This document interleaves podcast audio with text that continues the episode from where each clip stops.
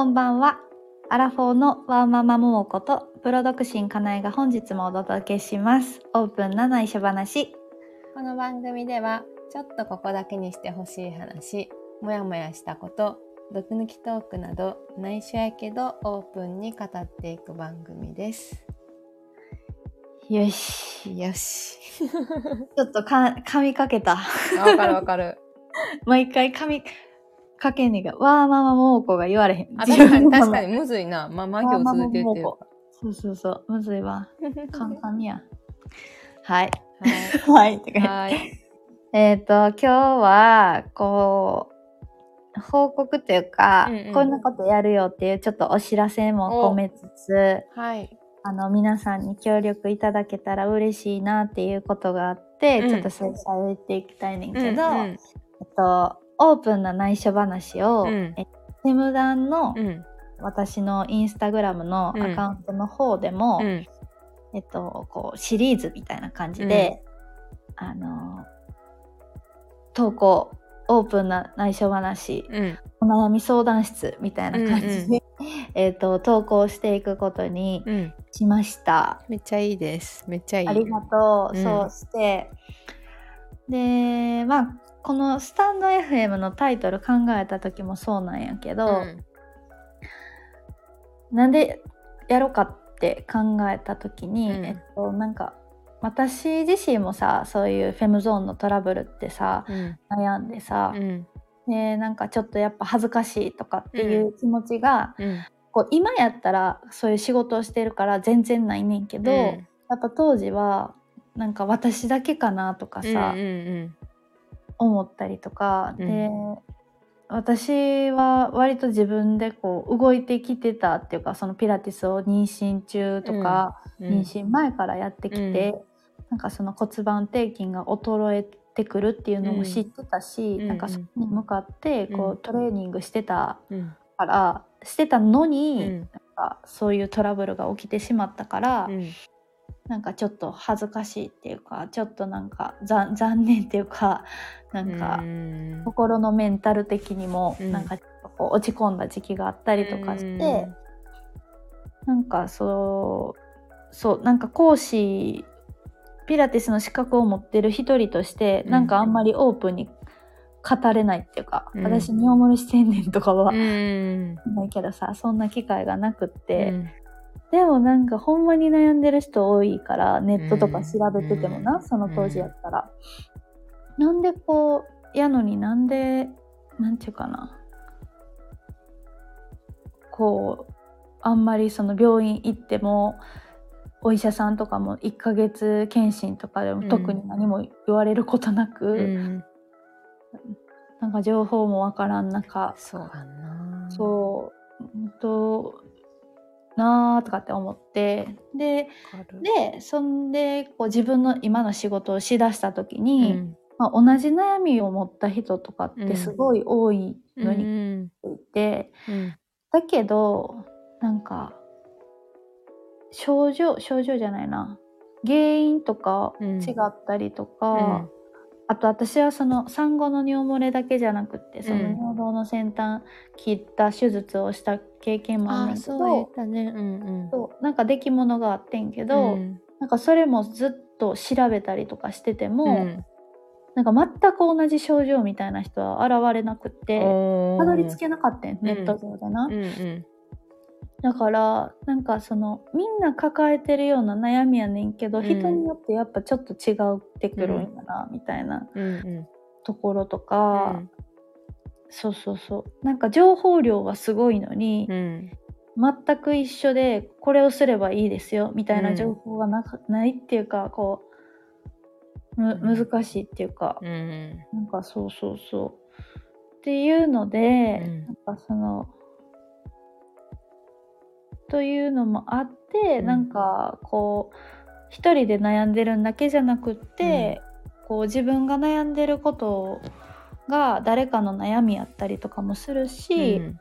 なんかそのなんていうかなそれに対してそのな悩み相談悩みをこう集めてそれに対して私の目線でまあアドバイスというか、うん。私がしやってきたうん。経験としてこれがいいよとか、うんなんか、まあ、自分の目線でなんかそれなんなんていうかなそれに対しうて、ん。えっと、お答えしようかなって思ってる、うんなんかその中でなんかこう改善させるためのちょっとヒントになったり、うん。なんかこうあ私だけじゃなかったなって思ってもらうだけでもさ、ちょっとこう前向きになれたりとかさ、選択肢はねたくさんあった方がいいから、うんうん。なんかそんな場所になってほしいなとか、うんあとはシンプルにみんなどういったことで悩んでるのかなっていうのを、やっぱ自分自身の悩みしか分からへんからさ、うん聞きたいなっうてん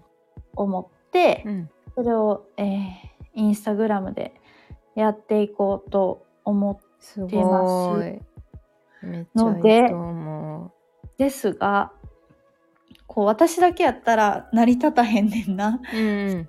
だからやし私だけでやる目的じゃないから、うん。なんかみんなで語れる場というか、うん。みんなでこうなんか次のステップに向けて、うん。ちょっとなんか選択肢を出していこうよみたいなところでやっていきたいから、うんなんかそう悩んでることとかエピソードでもよくて、うん。そのフェムゾーンに限らずうん。こうライフステージっていう意味ではん。自分、自分自身じゃないか。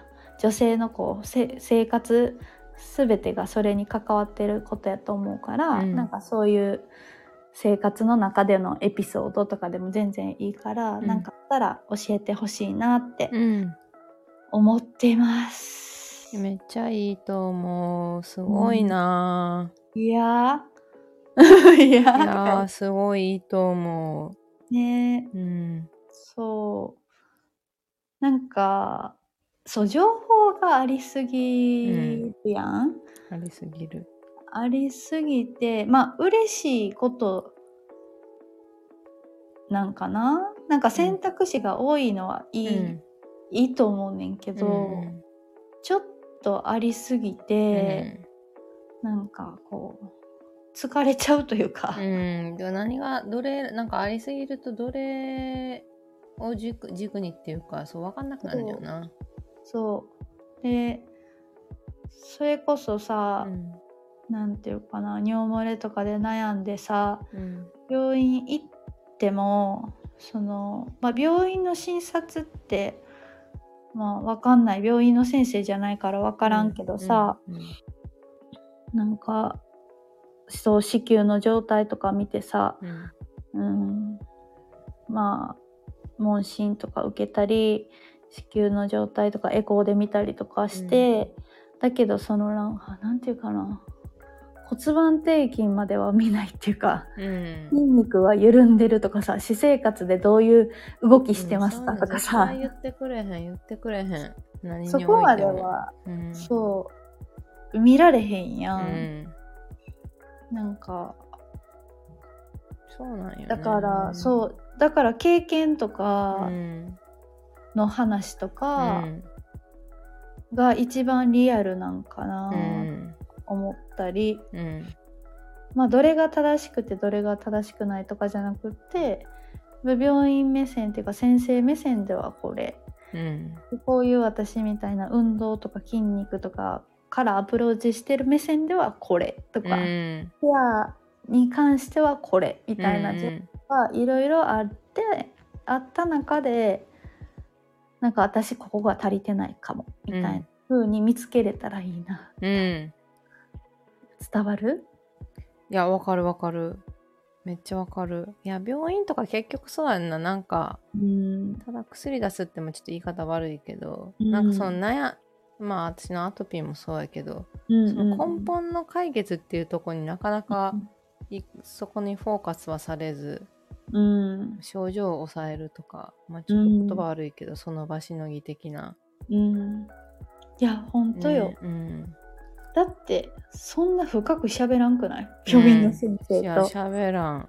喋らんような、ん。だから結局さそこで処方されてさ、うん。それが一時的に治ったとしても、うん。が普段のその原因原因の根本とし,、根本として、食生活だったり、うん。生活習慣とうか、ん。結局そこが見直されへんかったら、また同じことやもんね。いやそうなんよね。いやほんまにほんまに。なんかそういうのを考えていきたいしうん。なんかそういうのを、あのー私もまだまだやけどイメージが持てない人というかうん。あんまりその自分自身にこううん。向き合う機会をうん。あんまりなんか作れてないかなって思う人にも、うん。なんかちょっとなんか自分ごとに思えたりとかうんなるきっかけになってほしいな、うん。いやほんまに。わかるわかる。そうなんよな、うんなんかそうフェムゾーンのお悩みとかそういう尿トラブルとか、まあ私たちもまだやけど更年期とかって、うん。こう経験してない人はさうんちょっとこう大事なんやなっていうのはわかるけど、うん。なんかイメージしづらい。ちょっとやっぱ人ごとをそうやねんな。それはあるするや、うん。んまあ私もまだまだ多分人ごとやと思うねんけどでもなかなか全部理解してる人いないもんね自分で経験してないと。そう。うん。でもちょっと想像してみて、うん今から10年後更年期とかなってる自分がいて、うん。なんか浮き沈みが激しい中、こう今はさ好きなことやりたい放題やってるけど、うん。うまくやれてんのかなとうかん。考えた時に、うん。いやなんかそうなる前にやっぱちょっとやれることはやっておきたいなみたいな、そうそうそうそう。そうやんな。そうよね。だってその時にあの時やっときゃよかったってなったらちょっとな遅いもん。うん。なんかその時にやりたいことを全力でするためにも、うん。やっぱ心と体はちょっとこう元気でいたいな、うん。ほんま体資本やもんな。そこなければ何もできひんから。そうなんよ。気持ちも落ち込むしね。メンタルもやられるから。そう。うんほんまにほんまうに、ん。なんかよく更年期とかうのん。グラフとかも、うん。こう斜めに一気にガーンって下がってるのがうん。よく見られるけど、うん。まあ、肉量とかもさ、うん。10代からバーンみたいうん。でななんか更年期は結構なんか綺麗なこうす下がりうん。こう滑らかな下がりとかじゃなくて、うん。結構なんかジグザグらしくてああ、吹き、あ上がったり吹き下がったりあー上がったりそれ一番しんどいやつやんな、それもな。そうやんな、うん。私それ聞いた時にさえ？と思って、うん。えめっちゃしんどい。ついていかれへん、うん。やん。いや、ほんまにほんまに。低くなったと思ったら下がんねやろ。そう。いや、ほんまにね。ちょっとなんか想像できないがゆえに。な人によっても違うやろしね、でもなんかその閉経して女性ホルモンがなく,、なくなるっていうか一気にな,、ね、なくなっていっうん。て、うんうんあの時にこう暮らせるじゃない生きていける体というかうん。になるための、まあ、うん準備うんって思えば、なんかちょっと受け入れれるよあ、うになる。